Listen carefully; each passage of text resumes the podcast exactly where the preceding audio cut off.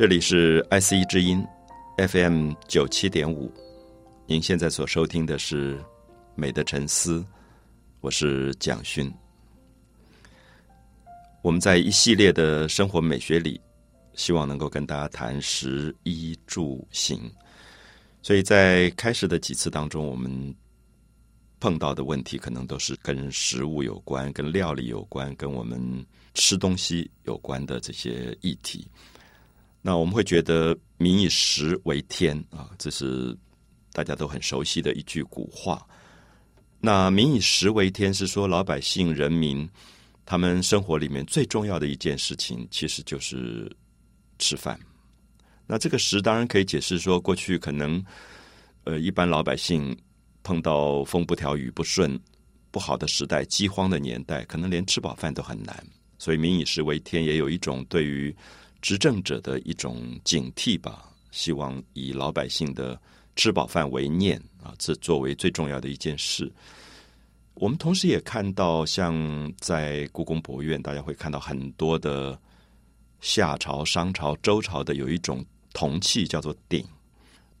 我记得我们在美术史的这个部分，有时候我们会提到说，这个鼎其实在闽南语里面就是“鼎”啊，它就是锅子，就是大锅子。所以现在在像夏代比较早期的这些青铜的鼎的出土里，发现里面还有一些食物的残留的余迹，比如说一些肉块的化石啊，或者一些五谷类的化石。那么说明早期这个鼎真的是拿来煮饭或者是煮肉、烧肉的一种锅子。那我们也知道，这个鼎后来慢慢慢慢就变成了君王权力的一个象征。就是它是放在皇帝的朝堂上的九个鼎，所以我们说一言九鼎，是说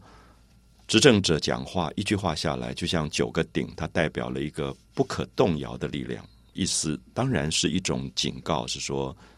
执政者是不随便乱说话的。当他说了一句话以后，是一言九鼎。那么这个鼎是因为它代表了。老百姓的这个“民以食为天”的意义，就是你作为一个执政者，你最大的责任在使老百姓能够吃饱饭，能够安居乐业，能够有事情做。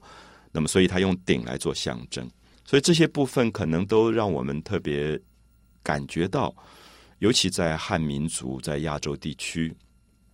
他对于政权跟吃饭、政权跟食物之间的关系是特别强调的。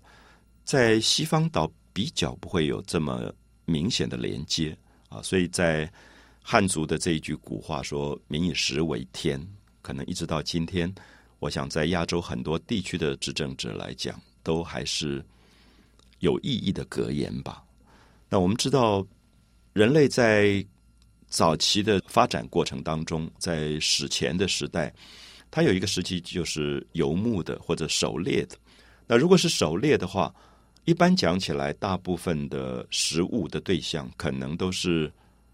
从动物取得，就是牛肉啊、羊肉啊，或者我们说渔猎的话，包括了一部分打鱼。可是，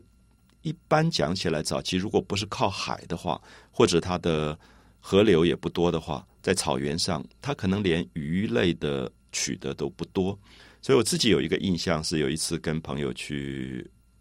蒙古国啊，就是一般人俗称的外蒙古，从乌兰巴托，然后走大草原到戈壁这一带。那刚开始觉得还好，因为他们的羊肉很鲜啊，非常的鲜美。可能我们在比较热带的南方，其实我们不太习惯吃羊肉，那所以觉得诶，羊肉也蛮好吃。我大概十四天下来，我很深的一个印象，觉得自己很想变成一头羊，可以爬下去吃草，因为。发现完全没有植物类的食物，就一大早早餐起来就是一大块羊肉，所以到最后觉得全身都是羊的这种味道，然后才感觉到说自己在食物的习惯里有一种对植物的想念啊。我说植物是说青菜类的或者是豆类的，就是你会感觉到一种植物在咀嚼的快乐。所以我记得当时在蒙古旅行的时候。我真的做了一件傻事，就是去拔了一些青草放到嘴巴里去咬去嚼，因为好几天下来完全没有植物性的菜类的东西，所以，我想这些部分也使我想到，我们今天谈到生活美学里面跟食物有关的部分。我一直觉得，其实大家常常讲山珍海味。当我们讲山珍海味，这个山珍指的大概就是所有的动物类肉类，比如说枪啊、什么果子狸啊，有些人专门爱吃一些很奇怪的山产。所谓的海味，也就是龙虾呀、鲍鱼啊这种海里的东西。我们会发现，山珍海味都不包含着五谷类的东西，或者是植物类的东西，也就是我们所说的荤菜。可是，不知道大家有没有感觉？这些年，其实我会觉得，以我自己成长的背景来讲，我们对食物的感受性其实改变很大。因为我童年的时候，应该是在台湾的五零年代、六零年代的时期啊，童年到青少年。那那个时期，我记得台湾的经济条件没有像今天发展到这样的状况。那大部分的家庭都有自己的副业，所谓的副业就是种菜。养鸡、养鸭或者养鹅，那么当然也有养猪的。所以我记得每一家的门口都会有一个瓮啊，就是放喷的。那闽南语的喷就是收水，有一点我们今天讲的厨余，就是剩菜啊、剩饭呐，然后放在那个地方用来喂猪、喂鸡、鸭准备的饲料。那么所以在那个年代当中，我记得家里面多半是青菜，就是中饭、晚饭。大部分吃的大概都是菜类。早饭的话，其实就是稀饭，然后有一点豆腐乳，有一点酱瓜，有一点花生米来配饭。甚至有时候连这些小菜都没有。我印象很深是当时的稀饭，有时候是拌猪油跟酱油吃的，或者拌白砂糖啊，已经大概觉得很满足。所以有时候碰到同年龄的朋友，大家会谈起来说：“哎呀，那个时候早上起来吃一碗。”热稀饭，那个热稀饭里面调了拌了猪油跟酱油，就觉得好像是一个美味了。所以食物的记忆非常奇特啊，就是你会发现，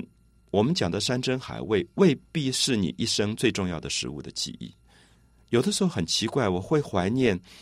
在童年的时候家里院子种的硬菜，就是空心菜。那这种瓮菜啊，它种在。水田旁边，那么只有一小块地，那母亲她就在那边，因为空心菜很容易生长，就是把它的根压进去以后，没有多久它就生出了叶子。所以现摘的那种水嫩水嫩的空心菜，那母亲有一种特别的烹调的方法，就是把菜叶用大蒜来炒，把空心菜的很脆的菜杆用我们叫做醋溜，用加醋加一点辣椒来醋溜。然后你咬在口中的时候，就觉得那个空心菜鲜嫩鲜嫩的那种饱含水分的那种滋味，其实是我食物到现在最大的怀念。会觉得现在到处吃空心菜，可吃不出那种刚刚摘下来空心菜的那种鲜味。所以我想在这里，也许我们会特别谈一下荤菜、素菜，其实它的重点在于平衡。并不见得山珍海味最贵的鱼翅鲍鱼龙虾一定是最美味的东西。相反的，有时候你会怀念一碟小小的青菜。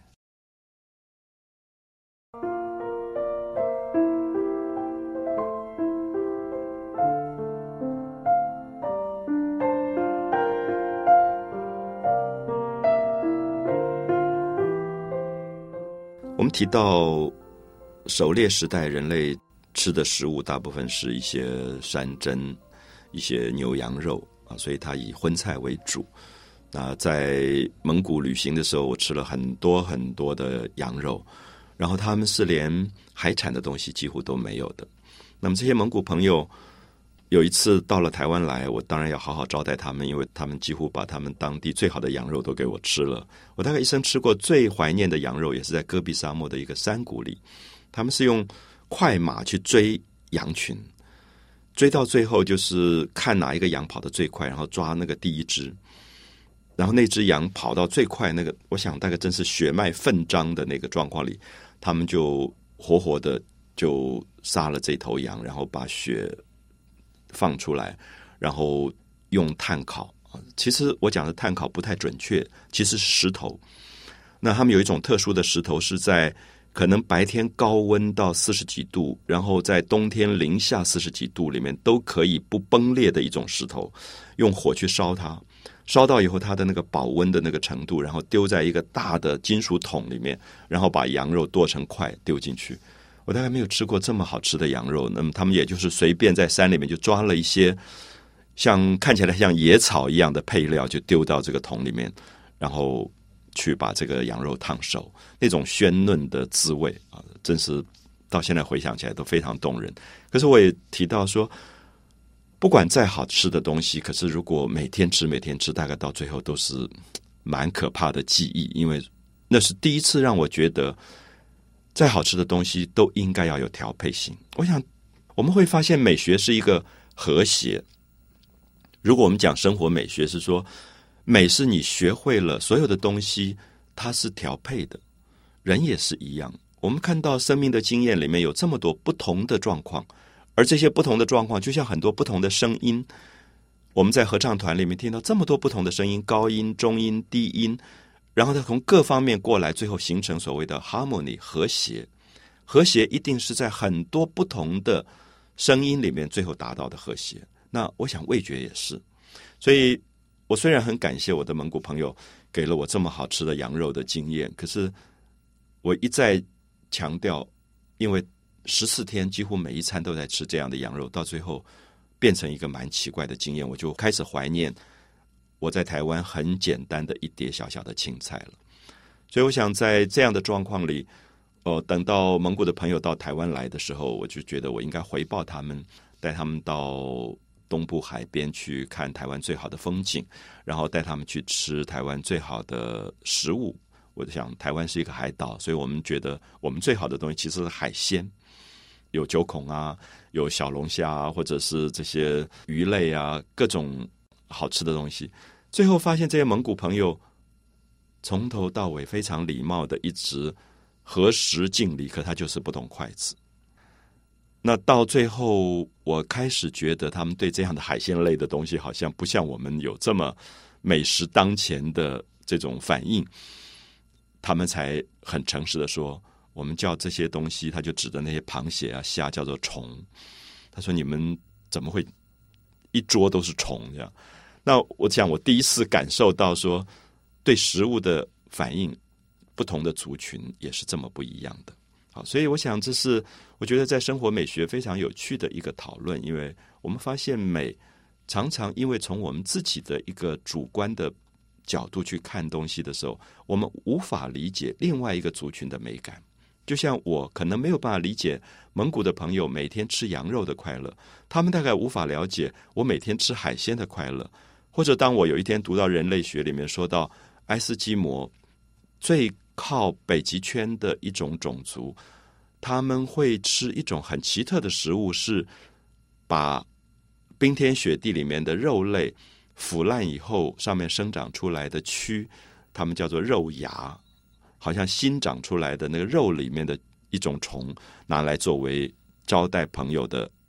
最珍贵的食物。那这个地方我还没去过，所以我也不知道我去的时候，如果别人招待我一盘的蛆，我会怎么去面对。可是。我都要提醒是说，生活美学里面，我们注意一下，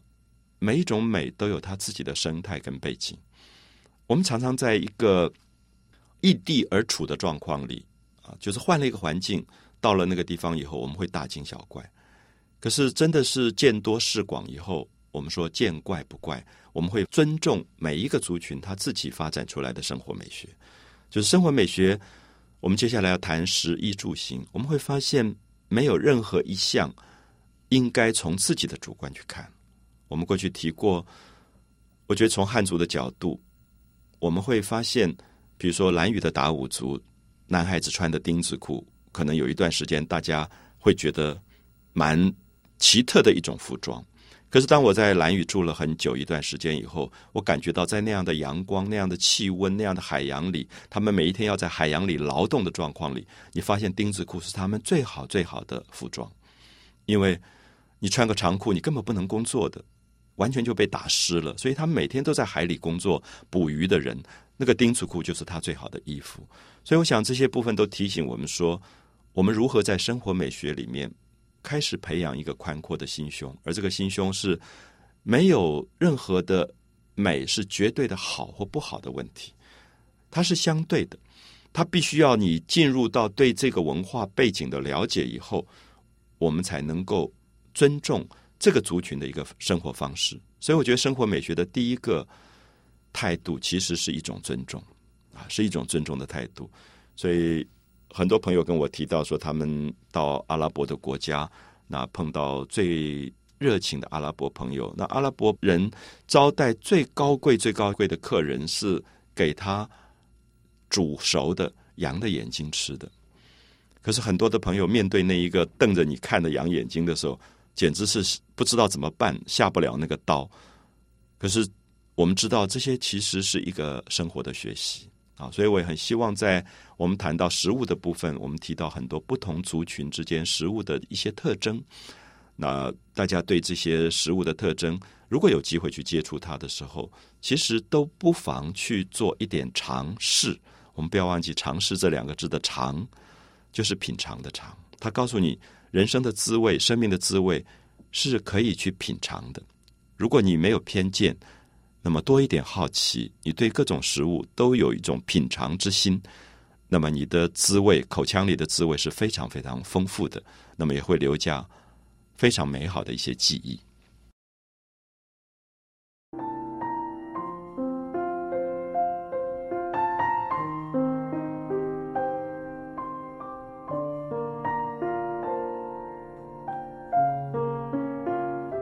提到了不同族群的一些。对食物的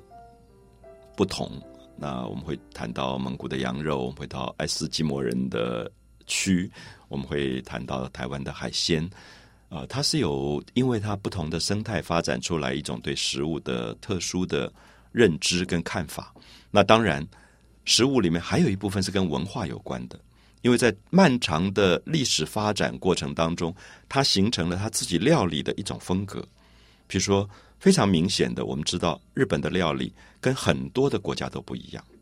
我们在台湾今天很容易有机会吃到日本料理，可是你去纽约、你去罗马、你去巴黎，所有的大城市，日本料理已经变成一种风格，变成一种食物的风格。这个风格，比如说很简单，我们说沙西米生鱼片，那它就是日本这样的一个靠近海洋、以鱼为主要食物的民族。它才能够吃出生鱼片的精彩出来。那我想吃生鱼片，绝对不是一般人所了解这么简单。说他只是把鱼皮剥了、切开，然后变成一片一片，然后蘸着芥末吃就好了。我想懂得吃生鱼片的一些熟知日本料理的朋友，常常会邀请我到一个好的日本料理店，坐在吧台上。所以你会觉得他不是坐在别的地方，他坐在吧台上，因为靠近那个做生鱼片或者做 nigiri 做那个手握寿司的这个厨师旁边，他们之间会有对话。他一面做料理，一方面是跟你聊天的，而且那个位置没有几个，那个吧台上一定是常客，所以他会跟你讲说今天有什么样的鱼，有那个鱼的哪一个部位。我们知道最贵最贵的尾鱼，它是有部位选择的，它绝对不是说。尾鱼从头到脚都是一样贵，是它的腹部的某一个地方哪一块肉它是最好的，因为它会告诉你你怎么去感觉那个质感，好那种柔软度，那种油脂的成分，那个口感啊，它会让你感觉得到。所以我想在这里面你会发现，这个是一种食物的文化，因为它是在非常长久的料理的经验里最后总结出来的。所以我的意思是说，谈到食物美学啊，跟生活有关的食物美学的话，有一部分是说不同的地区有它的食物的材料，可是还有一个更重要是材料在文化的漫长历史当中，最后怎么样被料理出来？所以我们用“料理”这个字，它是人工要去做它的。那我觉得日本的料理最接近一种自然，它其实是一种对于。所有的像鱼类的分工，他知道他的身体哪一个部位应该怎么样做，哪一个部位应该怎么做。所以我们常常会觉得吃到那个最好的那个里的时候，你会觉得那种精致的口味。那个饭团跟上面一点点鱼类的肉之间的搭配的关系，还有那个芥末的分量的多少。我们也知道，现在如果你在一般的超级市场买到一个像牙膏状态的芥末回来挤出来用的，大概都不是很好的芥末。我们吃到最好的这种芥末瓦萨米的时候，它是用山葵的根现磨出来的，旁边是有一个小锉刀的，放在一个小碟子上，然后你自己磨出来以后，那么加一点点的酱油，因为太多的酱油可能会干扰到这个鱼的鲜味。那以及你给你要蘸的时候，我们看到很多人都是错误的方法，就是用饭团的部分去蘸那个酱油，其实是用应该用鱼片的方法去蘸那个酱油，所以入口的时候它的口感才是对的。我们在讲这些细节的时候，我要强调的是说，这是我们要讲的食物美学，因为它是一个叫做料理。我们不要忘记，料是材料，理是一个处理的方式。如果这个材料不好，当然食物不会好。可是如果材料很好，可是你不会料理、不会处理，它一样是不好的。所以必须有很多人人工去做它的过程啊。所以你常常会觉得坐在那样的一个吧台里，那个师傅把这个东西送到你的面前，而且他绝对不是一大堆送过来，他是一个一个的，而且他会告诉你说你要先吃哪一种鱼，第二个吃哪一种鱼，第三个吃哪一个鱼，因为跟口味有关。可能是从这个强烈的肉的味觉，慢慢慢慢到蛋的味觉，它有一个过程的，所以它不会把次序弄乱。那这些部分常常会觉得日本料理里面有非常多的值得学习的东西，所以我常常喜欢跟几个讲究的朋友去吃日本料理，因为你觉得里面有好多学习的过程，以及那个切的很薄很薄的紫姜泡在醋里面。透出淡淡的粉红色跟紫色。通常你在吃完一片生鱼片之后，你会用这个紫姜去清洗你口腔里的味觉，再吃下一片生鱼片，所以它的味觉不会干扰你的口腔里没有残余的味觉。我们注意一下，所有大吃大嚼的人，速度太快，他的味觉其实是混乱的。所以你给他再好的食物都没有用，因为他的味觉完全混乱。所以有时候在一个宴席当中，你会看到。大家在这种狼吞虎咽的状况，我们说狼吞虎咽，吞跟咽，它根本没有咀嚼的过程，所以它就缺乏了食物本身去品尝的一个美感。好，所以我想这些都是使我们可能要借助于食物美学，希望我们慢慢可以把生活的步调放慢下来。那我们一再强调，并不是说。我们今天在工商业的社会这么繁忙的时代里面，每一餐都要这样吃，而是说不要忘记你有周休二日，你可以有一餐跟你的家人去了解比较精致的食物，所以你可以找回你味觉的可能。我特别强调的是说，找回你味觉的可能，因为当你的味觉越来越麻木之后，你可能其他的感官也会流失，所以他在创造力在。下一步的竞争力会缺乏跟别人竞争的可能，因为味觉是人类认识世界一个蛮重要的一个窗口。早期的人类就是像神农尝百草，去尝出各种的感觉的。所以我们知道，狩猎的时代过了以后，人类进入到农业的时代。大部分的亚洲地区，尤其是汉民族，是以农立国。如果以农立国，它的食物里最重要的东西是五谷杂粮。那五谷杂粮是什么？其实就是米麦，就是我们南方吃的稻米，北方吃的面粉啊，面类的东西。我们所有的面条、面包、馒头这一类的主食，或者是高粱，或者是小米这一类东西。所以我们说五谷杂粮，它是谷类的东西。不知道大家有没有发现？我大概从我的童年到现在，台湾的米饭的主食大量减少。我们小时候觉得，常常在发育的这个年龄的时候，可能一点点的菜要配三四碗饭。现在大部分的人其实常常是吃菜不吃饭。可是你会觉得很遗憾，是因为五谷有五谷的香味。如果是一个非常好的米饭啊，在日本的时候，你觉得那个米饭的被处理到非常精致的程度，每一粒的米像珍珠一样一粒一粒的。他们有特别烹调的方法，那个米也特别精选过，上面撒一点点的芝麻。然后那个饭，我常常会觉得，当它不配任何菜的时候，本身的米饭的香，我到现在都怀念小时候一碗白的那个稀饭，就是粥，它本身的香味。那么，所以这些部分都是我特别希望，尤其在台湾过新年春节前后，因为大家都可能大吃大喝的时候。你会很奇怪，忽然想喝一碗清粥，你会很想吃一碟小菜、青菜，因为素净变成了油腻之后一种心灵的向往。那用这样的方法去看食物，食物就不只是一个肉体的满足，恐怕也有心灵的满足的成分在里面。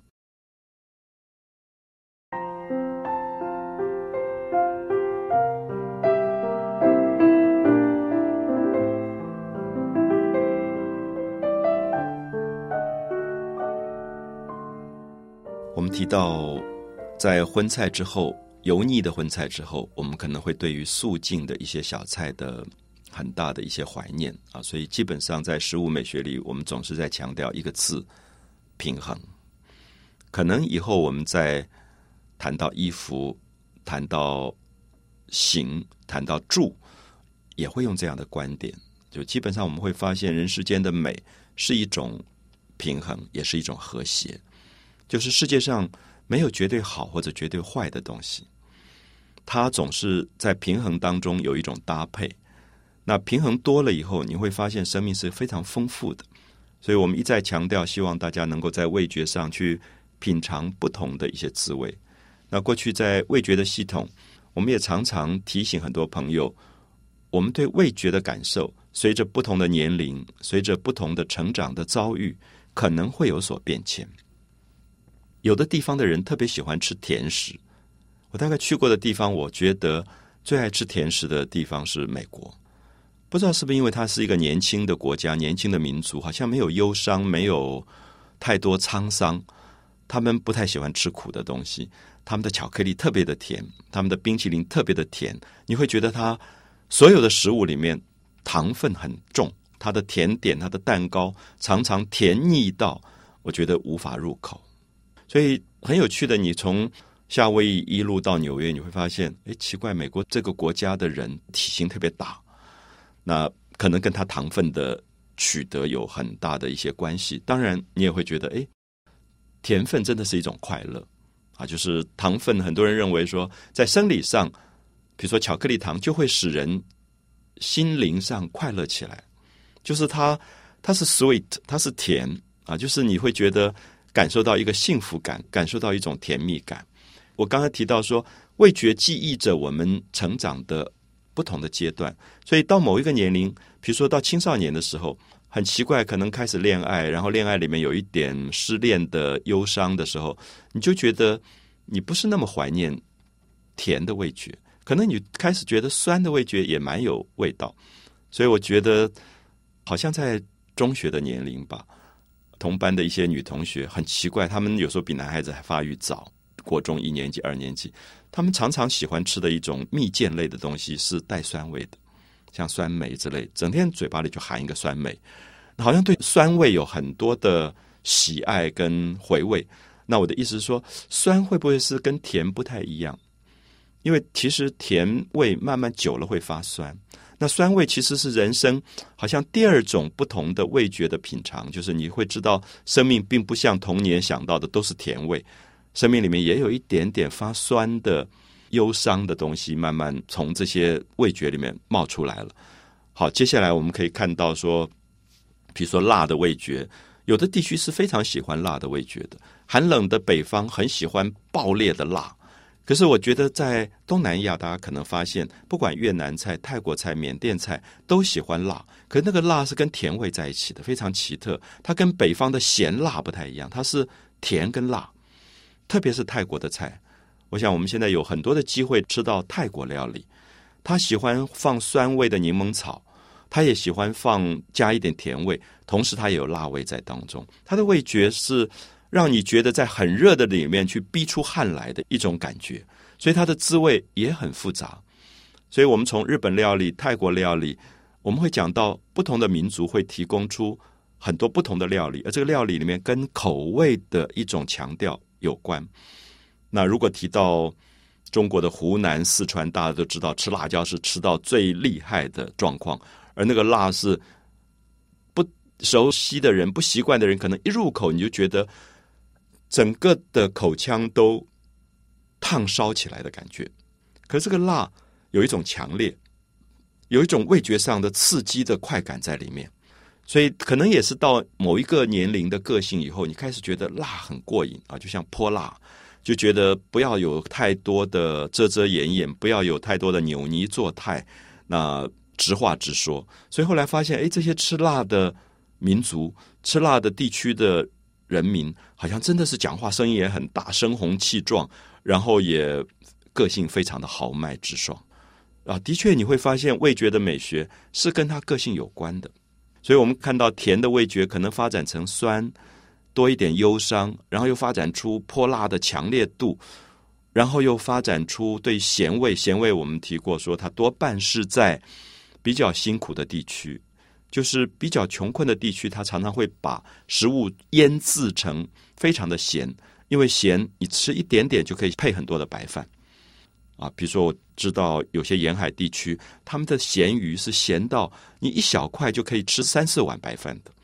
所以它其实是用另外一个方法减低食物的消耗量，所以它可能跟劳苦的记忆也有关系啊。辛苦，我们不要忘记，辛也是一种味觉，也是一种味觉。而同时，我们提到最后像苦的味觉，那苦的味觉是。吃甜的时候非常难忍受的，童年最不喜欢吃苦，吃药的时候会皱着眉头，吃苦瓜的时候是非常排斥这个苦的味觉的。可是我们都知道，味觉慢慢到最后会发现，好像跟生命一样，苦里回甘会变成另外一种非常美好的回忆。所以，我们最好的茶、最好的酒，其实常常是苦涩中的回甘。那在这个部分里，我希望我们能够知道。它还是一个搭配的关系，啊，还是一个搭配的关系。所以，如果你今天要过年了，要请朋友到家里吃饭，注意你的菜肴如何搭配。啊，如果他有一个非常油腻的冰糖炖肘子，啊，这种扒猪蹄，那绝对是一道好菜。可是，你旁边最好有一个酸甜的苦瓜来配，可以让它的口味有一种油腻里面的清洗。我想搭配才是最好的美学。你如果十盘菜十盘菜都是冰糖爬猪蹄类，大概别人真的会吃不消啊。我们说注意吃不消，常常是觉得生命里面有一些东西太多太重了，所以我们说，哎，这个人真吃不消。那这个事情真吃不消，都是因为太浓，少掉了搭配。所以它本身并没有好坏的问题。我的意思是说，冰糖爬猪蹄或冰糖肘子还是一道好菜。可是问题是什么东西可以搭配它？旁边有一个清炒的一个箭竹笋，可能就搭配过来了。所以两个菜相得益彰。所以美学在食物里最容易表现出来，就是因为一桌子的菜肴中间，从前餐到甜点，它其实是一个人生的搭配。你会发现，你少不掉甜，少不掉酸，少不掉苦，少不掉辣，少不掉咸，各种的味觉搭配在一起，才是一个完美的、丰富的。人生，那么生活的美学也才在这里真正得到了一个完善的一个处理。美的沉思，我是蒋勋。